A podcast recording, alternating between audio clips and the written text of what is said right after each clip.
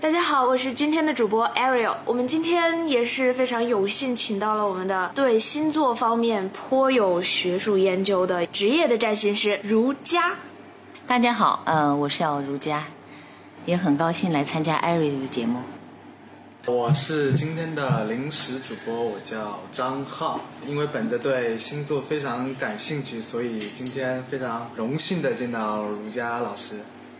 那我就是一个旁边打酱油的嘉宾，我叫八戒哈，偶尔会出点小声音出来。OK，那说到星座，其实我发现，就是我们身边的同龄人对这方面感兴趣的人非常非常的多。可以这么说，在现在大多数的八零九零后他们的观念中，星座可能更多的是一种话题，大家互相彼此了解，很容易打开话匣子的一个方向。但是因为你是职业的占星师嘛，所以我想听一听对这方面可信度方面的一些了解。因为确实可以说，大家如果来聊星座这个话题的话，首先关注它的可信度的问题。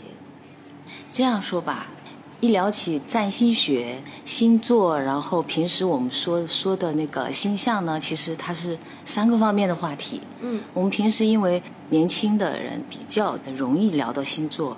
可能跟这个成长经历有关，比如说动画片里面啊，嗯，《圣斗士星矢》啊等等，嗯嗯，接触到。但是那个星座呢，就是我们平时说说的太阳星座。但是在星象里面呢，影响我们的不仅仅是太阳，还有月亮、金星、水星、火星，它都在不同的星座。嗯，所以说这个可信度呢，就可想而知了。我们平时都说啊，你太阳是什么什么啊？比如说太阳白羊，你就很勇敢，嗯，很冒失，嗯嗯，然后。你太阳是天蝎，大家会觉得，哎呀，是不是要离你远一点点？这其实是娱乐化了，把星座。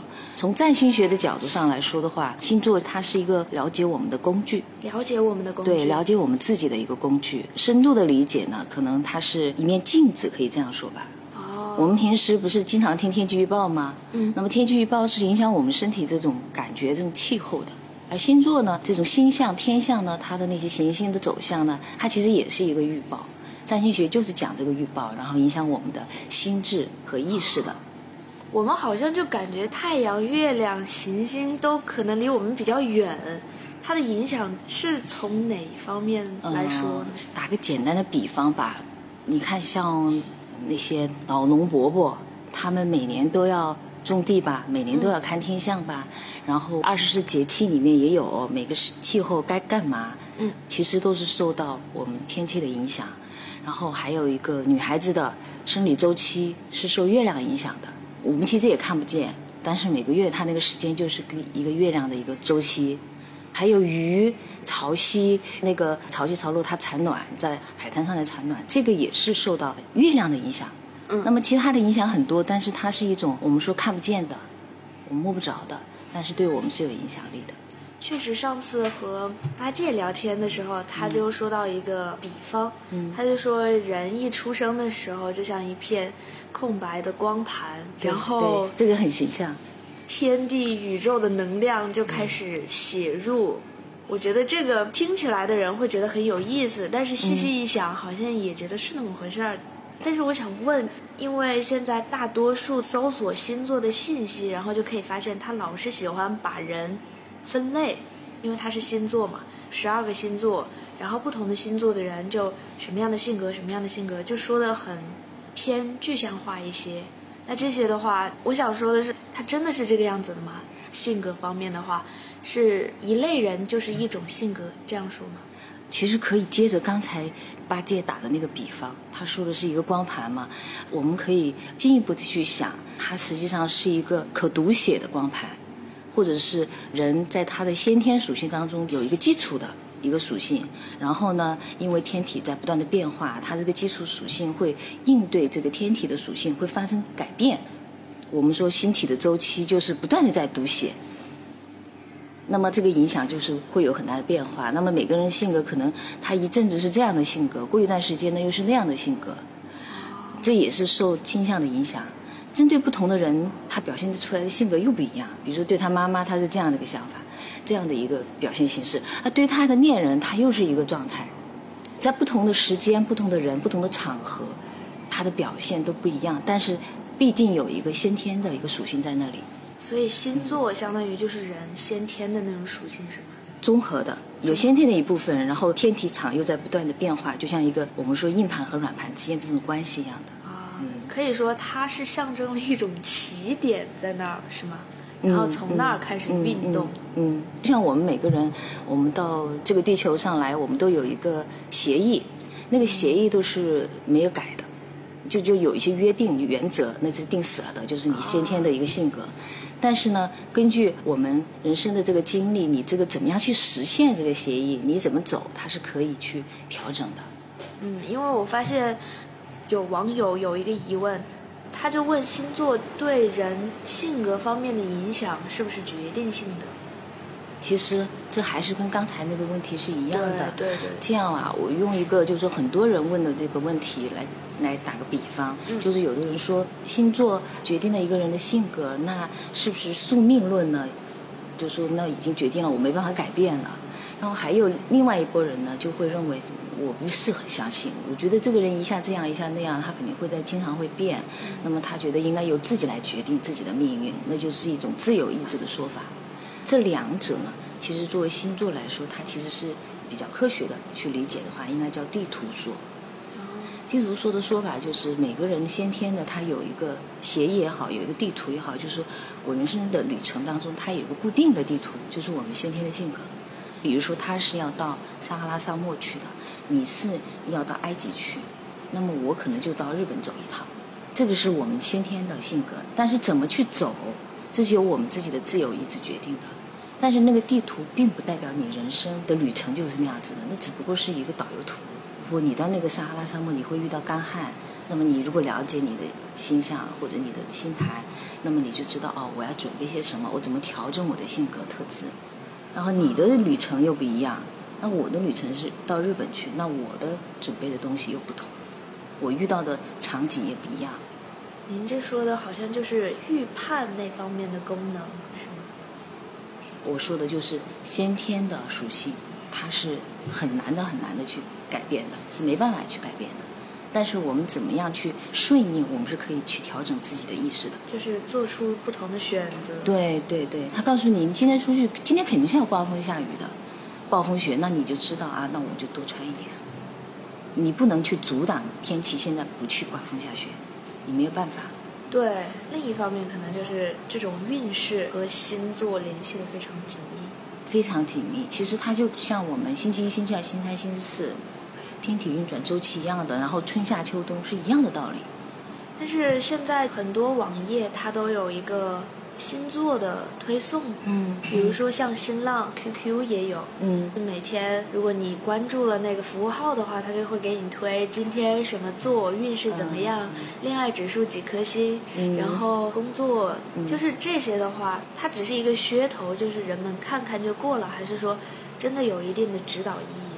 这些写这些星象的占星师呢，他们也是根据占星的理论来进行推理的。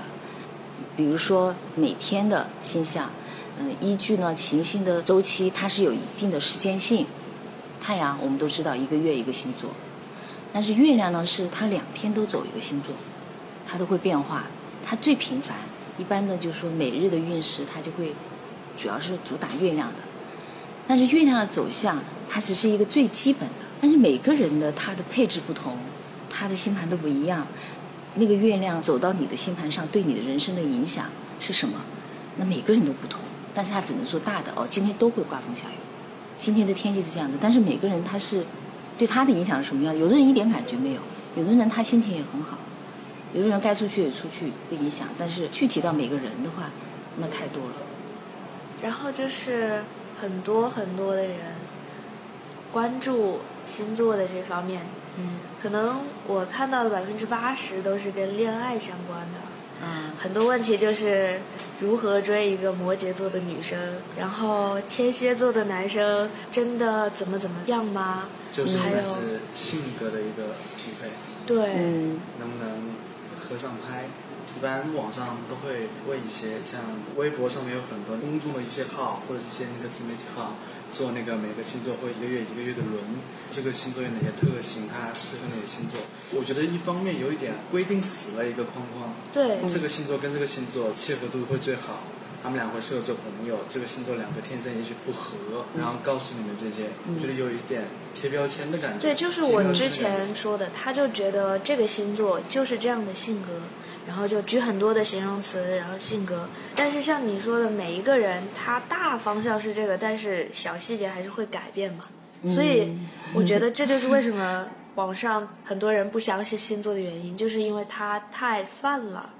嗯，是这样，因为一般讲匹配的话，都会讲太阳。其实我们生下来在刻录那张盘上面的话，它除了太阳之外，其实是其他行星的星座都在里面。比如说月亮是摩羯座，啊，太阳是白羊座，然后还有金星、火星等等。如果说是情感方面的话，嗯，更多的其实主导人的，它不仅仅是太阳，它更重要的是它的金星。就是你的金星在哪个位置，对你未来对这个人的价值判断，对你的这种爱情的那种渴望的需求是起一个很重要的作用。另外呢，又分男女不同，男生呢可能金星更重要，而女生呢火星也很重要。你平时只用一个太阳星座来判断这个人是不是很合，那就很狭隘。嗯。然后因为一般的我们说网站也好，或者是一些。媒体也好啊，它上面写到的某个人某个人相配，它是按照一个基本的框架，比如说火象、风象、水象、土象，那么相近的这种属性的星座，他们就会很配，匹配度更高。比如说天蝎跟巨蟹跟双鱼，他们形成一个三角形，他们比较合，因为都是水象的，水跟水之间很容易交流。土象的处女、金牛、摩羯，他们容易谈得来。然后火象的就是射手、白羊、狮子，另外一个另外就是一个风象，水瓶、双子、天秤。嗯，首先他们属性相同，肯定就容易谈得来。这其实跟中国的五行和我们平时的你属什么属什么属相啊，生肖。对对对，我五行属水，但是五行什么的和星座他们是相关的吗？还是说是分开的？其实这个概念其实跟星座里面应该是。同样的一个原理，就是说，你说你属什么属什么，属五行属这个属相，但是是什么嗯属呃那个五行更适合你？其实要综合判断。这一说的比较复杂，就是中国的四柱八字里面，它要看你的五行的化合，就是整个你的八字，他们之间的交流，最后得出了一个结论。你虽然是属水，那么金是不是很生你啊？土是不是很冲你啊？应该用什么颜色呀？等等，这个要综合的看，而不是单一。就是我是水，那肯定水生木啊，木好，然后金好，不能简单的这样子看，它一定是综合的。就像我们看，嗯，西方的占星学的星盘一样的，不能仅仅凭一个太阳就把所有的就认为那就是这样的，就按照我们平时说的太阳的那种娱乐化的星座。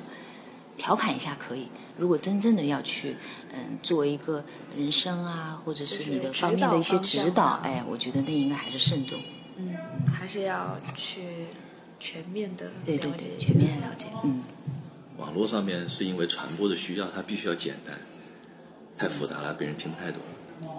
之前第一次有个朋友跟我讲过，那个星座，十二星座是黄道十二星座吗？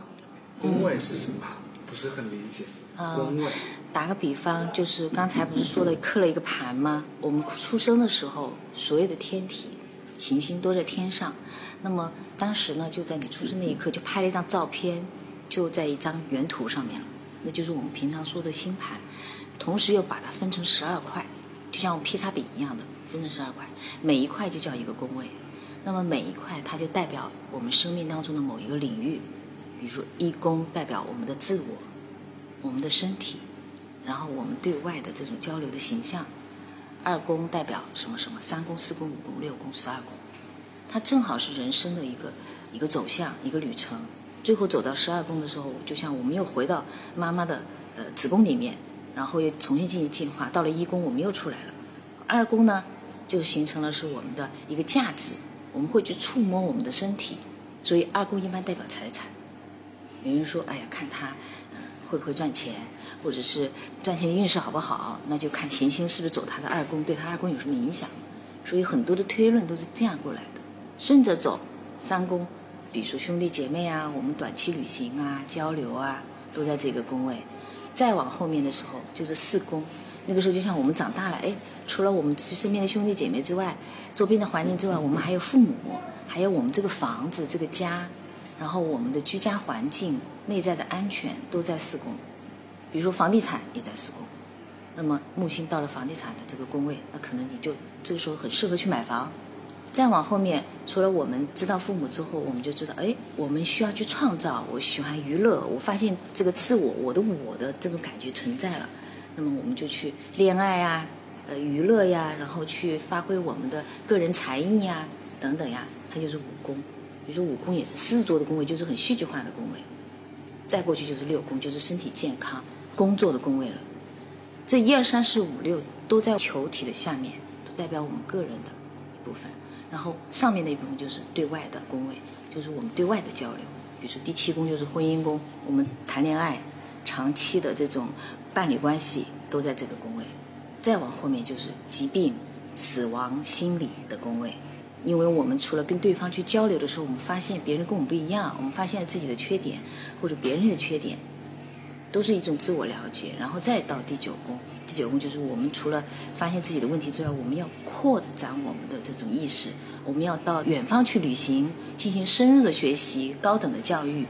比如说九宫强的人，外语很好，经常跟国外有很多的交流，然后对信仰、对宗教很感兴趣。然后再完了之后，人生又走到一个。我们要发现了更深度的智慧之后，我们就要去建立我们自己的个人的社会角色、社会形象，那就是我们的事业，第十宫。第十宫跟我们的第四宫刚才的家庭宫正好是一百八十度对立的。等我们建立了自己的事业之后，我们就会扩大我们的视野，接触到很多的行业团体，这个就是我们的朋友宫位，发现了更大的一个一个蓝图、一个目标。这个时候我们。社会的这个角色好像就完成了，最后回归到十二宫，我们发现了哦，我们要继续进一步继续进化的，这个就回到了妈妈的子宫里面，重新进行进化，就是十二宫。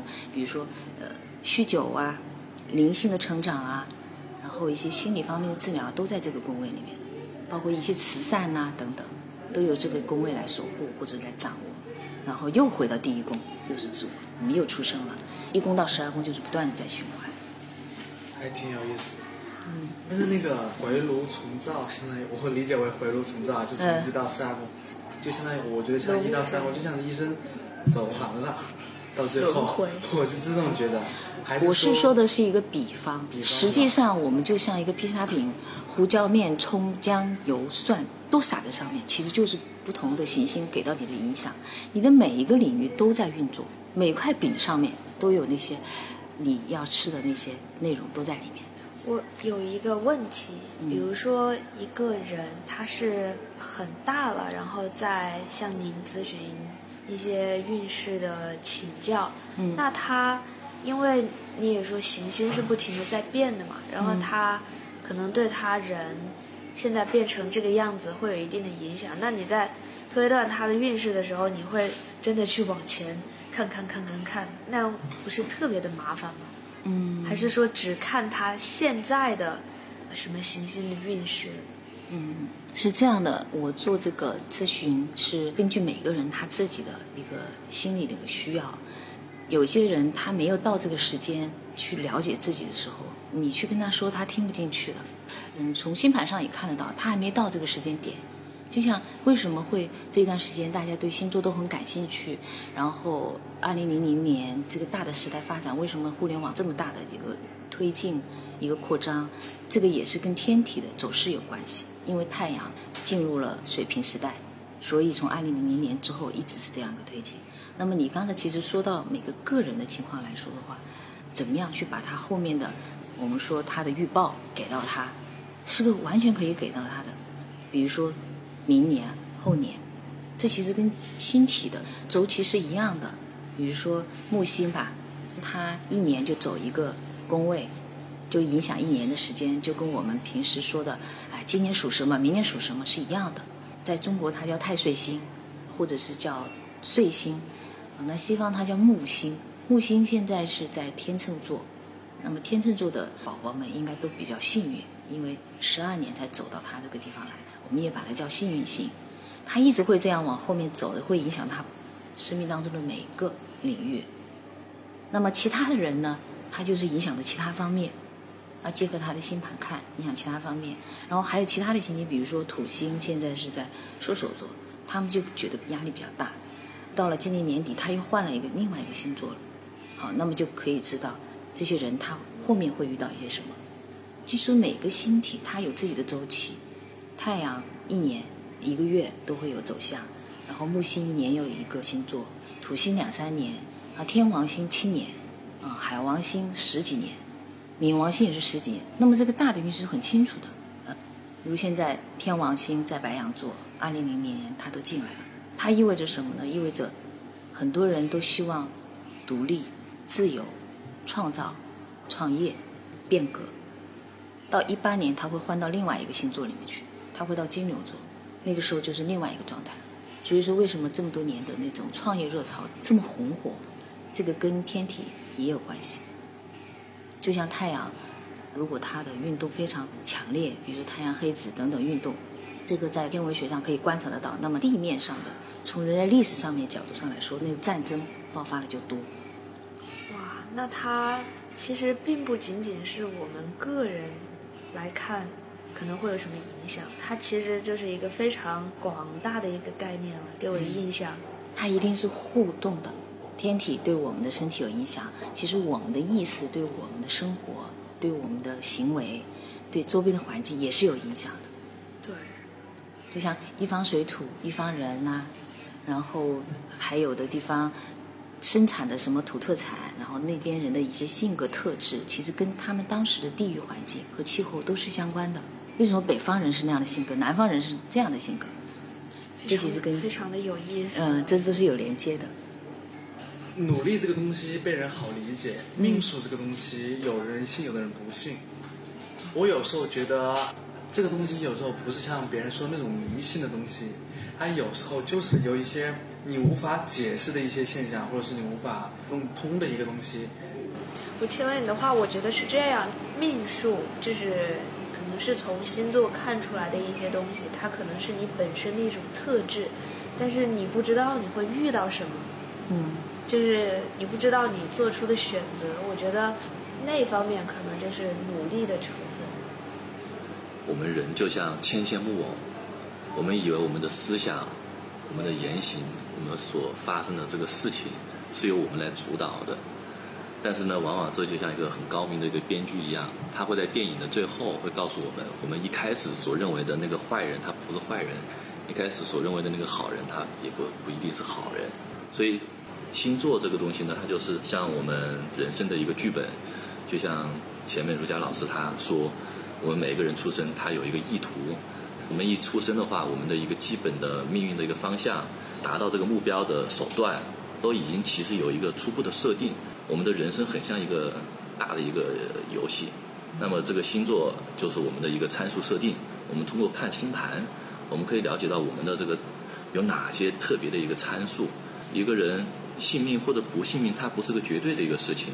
这个命运它有一个大的框架，然后呢，里面有小有小的这个空间允许我们去发挥。我们如果说是用一个成语的话，叫顺势而为。嗯。这个势就是不可逆转的地方，但是如果你能够顺应你的命运。就会有一种事半功倍的一个效果，但如果你你不去研究你的命运，然后你去非要按照自己的来，可能很多人他一生和命运抗争，最后到死的那一刻，他发现其实顺命就好了。当然，这个世界的一个精彩的地方就在于宿命论者和这种无神论者他的一种争论，然后让这个人类文明，让人类的一个自我认知，然后不断的去向前发展。任何一个观点，它都不可能占一个绝对主导的一个地位。所以我们往往是要折中去看问题。我是各持一半，宿命论和个人自由意志是各持一半。你的个人意志要符合于，就像我们在这个国家的一个社会当中，我们的行为要符合法律的这个框架，然后在这个法律的框架里面去运作，会获得最大的自由。但是如果你要跳离这个法律的框架去行使你的个人的一个自由意志的话，那是绝对不允许的。那从天道来讲也是的，天道有一个大的意志，我们个人的意志要符合于这个天道的一个意志，然后会在这个里面会获得一个最大的自由。儒家也是研究星座这么多年，就是不知道有没有让你印象特别深刻的事情。那个就太多了，印象深刻的首先是自己哈、因为肯定是对这个感兴趣，需要了解自己才去接触星座的。有接触，慢慢变成了着迷，然后再去真的去研究。哎，这个其实跟我的工作有关系，因为做人力资源嘛，啊、经常招聘嘛，然后了解这个人怎么样发挥他的最佳特长，把他用在最合适的岗位上。招聘的很多，然后就觉得我怎么样很快的去了解这个人呢？减少我们的招聘成本，也让这个人很愉快的为企业创造最大价值，这不就是 HR 的一个职责？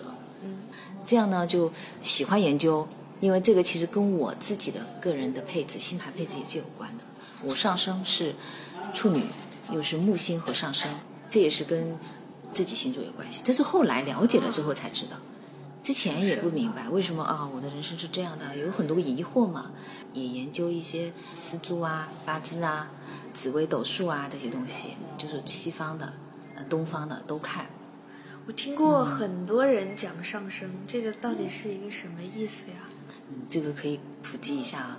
太阳星座就是我们平时所说的，你跟你的出生时间对应的那个时间点，我们网上都可以查得到的，那个是代表我们要去实现的人生的目标。嗯，月亮星座就代表我们的情感，然后上升是什么呢？上升是我们要去实现这个目标的一个方式，就是我们怎么样去跟外界互动。你给别人的第一印象是什么？就是我们要去实现太阳的这个方式。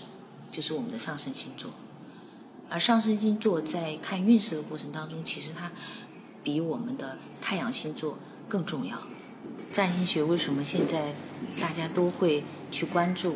其实跟大的走向、天体的运势也是有关的。一个首先是太阳在水平时代，水平跟占星是连接非常紧的。占星学其实是在水平的领域里面，然后跟天王星也很相关，就是变革的。呃，其实国内也有很多占星学的资料，但是大家一直认为它是伪科学，认为这个都是娱乐化的东西，都是不可信的东西，认为是迷信的东西，所以没有得到一个很正式的一个研究和发展。我觉得还有一点就是，可能是信息来源的渠道吧。我觉得是需要一个渠道的建立。我们说学科的分支上来说，我们这样可以往前推。那么占星学其实是最古老的心理学，而我们说说的中医也好，还有一些自然医学也好，其实是最古老的医学。然后我们现在说说的化学是最古老的炼金术，后面我们发展的什么数学等等，还比占星学还晚。为什么有数学？是因为人要数天上的星星，要看天体对人的影响，要去测量它的导引，这样慢慢慢慢就形成了数学。其实现在去考察古老的占星的源头，可以说是不是人类文明所传播下来的，它是更高等的文明遗留下来的，就像我们的易经八卦，但是我们没办法去追溯到底是从什么地方传下来的呢？因为我们现在更多的是要科学的去证明，要有科学依据，要反复证明这些是正确的。我相信后面以后，如果这个数据慢慢的积累的多了，然后一定会有这样的一些研究机构，用星体的星象占星学帮助更多人。其实现在已经有很多这样的机构在进行这样的工作了。确实，我也是可以说是对这方面感兴趣，但是真的是自己没有了解过。嗯，一般就是聊聊天啊，你是什么星座的或者怎么样，就是调侃一下。那个就是一个娱乐，我们叫娱乐占星，其实也很有趣。你不去执着于它，嗯就可以。它就是在一个占星学的一个外围，我们把占星学放在这个中间，这是它的核心。那么娱乐占星就在它的最外面一圈，然后中间这一圈就是应该叫占星学的研究，他们可能对很多的我们身体健康各个方面都有指导意义。那么其实占星学的核心，它最终的理念是帮助我们认知自己怎么去完善自己，很好的顺其自然的快乐去体验生命，这才是它的核心意义。外面的娱乐占星的内容就已经就是偏导了，它是离这个核心很远的。比如天蝎座，别人就觉得老黑天蝎座，然后就黑那个处女座。其实天蝎是非常优秀的星座，处女座也是的。处女座是一个非常会净化自己的星座。每个人他都有每个星座的特质。他是太阳是天蝎座，那可能我的冥王是天蝎座，因为星星都在那，你不可能少一个星座呀。所以那个那个我们说的那个披萨饼，我们各个星星就分布在那个地方。最终我们要走向那个终点，我们要平衡，我们不要偏颇到每个啊天蝎座的人，我们就不跟他交往。实际上我们自己每个人都有天蝎特质，我们每个人都有白羊，十二个星座一个都不少。只是看多或少。嗯，只是因为当时刻录的时候，我们每个人都有倾向性。哦，我是这样一个身体，你是这样一个皮肤，他是这样一个身材，这就是先天的东西，我们就顺应他，最后做到一个就是人格的一个完整，这才是一个占星学的它的一个意义。感觉今天学到了很多，了解颇丰，嗯，入门式的了解。其实这些在占星学里面都是比较简单的内容。身边很少就是有那种专业人士去知道这个，就是罗盘什么那些会听说过，但是都没有接触过。有机会就是都是没有一个很好的一个途径，就是其实没有现在专业人士去接触。嗯，其实倒是可以，比如说点心啊，比如说我们解盘也可以做这样的一个谈话。其实做咨询其实也是一种疗愈，他会他会把过去的经历讲给你，然后你可以通过金盘互动的过程当中就发现哦，他的生命当中是这样的一个配置，他遇到这样的情况，然后实际上星图是可以给我们答案的，他可以告诉他可以通过什么渠道去解决这个问题。但是人往往因为受自己的观念或者思维定式的影响，他不知道，他就堵在那了，或者做了错误的判断，或者是做了一些错误的事情，错过了一些机会，就很纠结。一般来做这样的咨询的人，其实都是遇到了这样的一些问题。沟通的过程当中，实际上也是一个抒发或者是释放他情绪的一个过程。很多人遇到事情的时候会直接去看一下别人是怎么做的，但是很多时候发现，虽然大家都差不多，但是并不能解决这件事情。这个话可以提升到一个比较大的高度啊，就是老子说的道，他说“道可道，非常道；名可名，非常名”。实际这个道是指我们每个人自己的体验，别人说的或者是他走过的，并不一定能够代表是你会这个样子。我们往往就是活在别人的意见里面，活在别人的感觉里面，或者别人的期待里面，更多的就不知道自己该干嘛了。时间长了之后就形成习惯，就不知不觉的哦，活了好几年好像不是为自己活的。很多人都会有这种体会，觉得这个真的是那种一对一的，会很深入。很深入。深入一些。对对对很深入我想去多了解。其实我还是不知道上升是什么，就是它是可以可以查一下根据时间来查的，还是你的出生的年月日阳历的，然后出生的时间具体的时刻，比如说你早上十点十分，最好是精确到十五分钟以内，如果在四分钟以内是更好。这是因为太阳的走向它是四分钟就有误差的，啊，嗯，每个度数都是都是不一样的。然后再是你的出生的地点，这样就可以排一个盘，就知道你的上升是在哪里。就是你出生的那个时候，东方太阳升起的那个方向那个点，就是你的上升星座。其实它不是一个星座，它是一个点位。这个点位也决定了你的天顶，决定了你的下降。就是星座和上升，这就是相当于我们刚刚说的一个基本的属性。嗯，是的，星座的这些我们叫要素。刚才问了宫位，这是星座当中一个要素，就是我们的十二个生命领域。然后我说的那些呃行星，嗯刻录的嗯轨迹，那些行星，我们说十大行星，那个就是对我们的呃身体的势能的影响。然后星座呢，它是也是围在我们天体里面的，正好十二个位置。嗯，我们每个行星落在哪个点？立体的看，它是一个球体的；呃，平面的看就是一个星盘，它投射的位置，然后就用一张照片把它拍上去了，就是星盘。比如说现在十二星座有一个怎么样的基本运势？呃，你看啊，我们就说说现在的这个气象吧。今天是二月十三号十三号啊，二月十三号，那就刚刚过十五，对，正月十五，就是正月十五，就是满月。对满月在星象里面也是很重要的位置。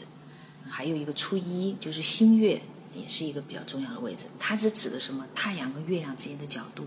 嗯，你看新月的时候就是一个月牙在那儿，它代表呢就是一个新的开始。满月呢就是一个圆圆的月亮，因为太阳离它很远，那么月亮对我们的影响是最强的，那代表很圆满，其实也代表一件事情的结束。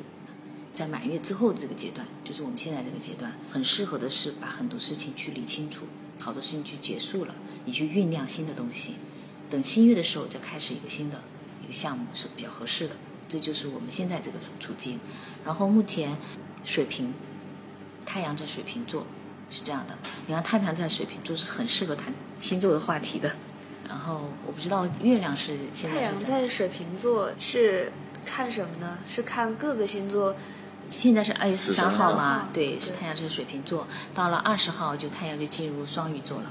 它每个月就进入一个星座，这就是我们的生日的星座的来历。哦比如说他是白羊座，你是呃三月还是四月？四月二号，四月二号，你看四月二号就到白羊了，到了五月份就到金牛了，好，再到六月份就到双子，七八月份就是巨蟹、狮子，然后在九月份是处女，十月份是天秤，十一月份是天蝎，十二月份射手，然后一月份摩羯，二月份又水瓶，对，每个月一个，这个很好记。然后现在太阳是在水瓶座，那水瓶座影响我们什么呢？我们会有很多的创新，我们很想去变革。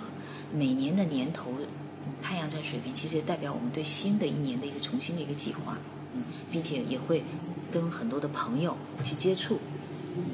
新的一年开始，真的是这个样子嗯。因为我们放寒假的时候，很多朋友就聚在一起，很多很长时间没有见的，对就是又相聚，然后开学了又见到一个月之前的同学。嗯，然后你看，马上三月四号，金星要开始逆行。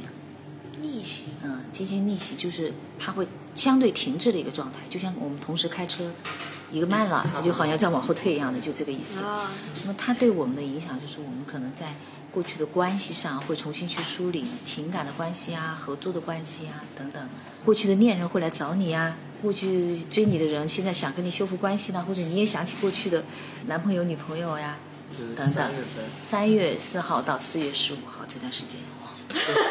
还没有开始。还有一个就是刚刚过的，你看十一号有一个月食，有个石像是在水瓶座的。那么石像其实会影响大概半年到一年的时间，这个要看你的星盘，它这个石像发生在你的星盘哪个位置，就影响你哪个生活主题。四月份，嗯我们今天四月份是嗯又遇到水星逆行，四月份水星逆对行，，四月十号开始水星又逆行，啊、然后现在目前我们所处这个阶段是二月六号木星逆行。听到这种到六月逆行，感觉就不太好。其实这就是娱乐占星的误导。嗯，你们要听职业专业占星师对逆行的解读。逆行是什么呢？平时所说的逆行是水星逆行，水星一般一年有四次的逆行，它大概逆行就是半个月到二十天的左右。其实水星逆行它的影响是影响到我们生活非常紧密的，比如说手机摔了、误车、东西坏了，买一个电器结果出问题，然后就是什么东西给丢了，就跟沟通交流相关的，因为水星主管这些。但是这个时间呢，他这个时候就告诉你，你要停下来，你要想一想，你要把你有些没梳理清楚的东西重新梳理一下。这个时候呢，我们就很适合，比如说过去的文案没做好的，我现在把它重新弄一遍，把过去的没有完成的东西重新去完成，然后家里很乱的地方就清理一下，把该扔的东西扔掉，做一做清洁。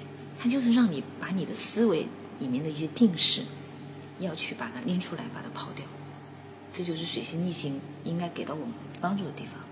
那那个时候就不适合去什么买电器呀、或者是你你要出去玩啊，其实那个时间就不是很适合，就会经常会遇到障碍，因为他那个时候其实是让你来梳理你的思维的。逆行的时候我们就干逆行的活，嗯，我们不要对抗，跟着对抗。像外面，本来我今天就不想出去，呃今天心情不好，今天身体也不舒服，但是我今天必须有一个事情要要得出去，然后突然有这个念头，就外面又刮风下雨了。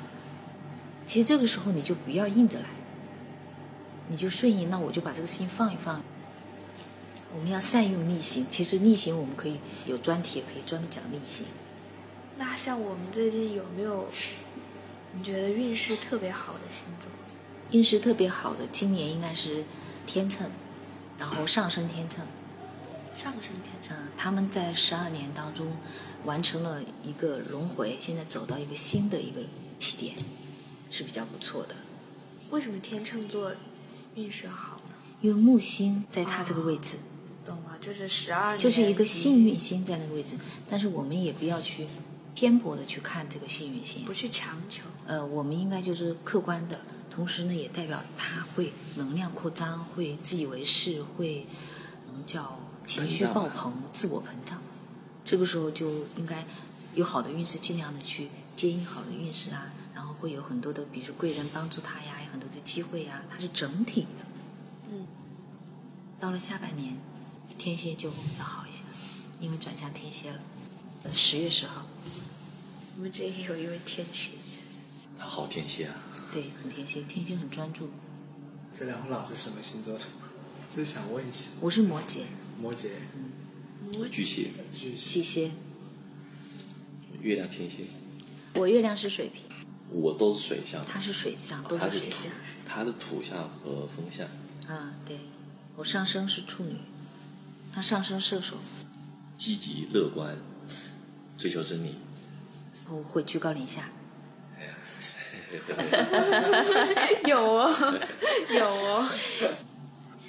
那我们今天的聊天就告一段落了，嗯确实收获了不少，就是那样就好不管是作为兴趣方面也好，还是真的是想关注、想了解这个方面，我觉得今天都是有所收获的。我觉得很感谢。也很感谢你们给我这个机会啊。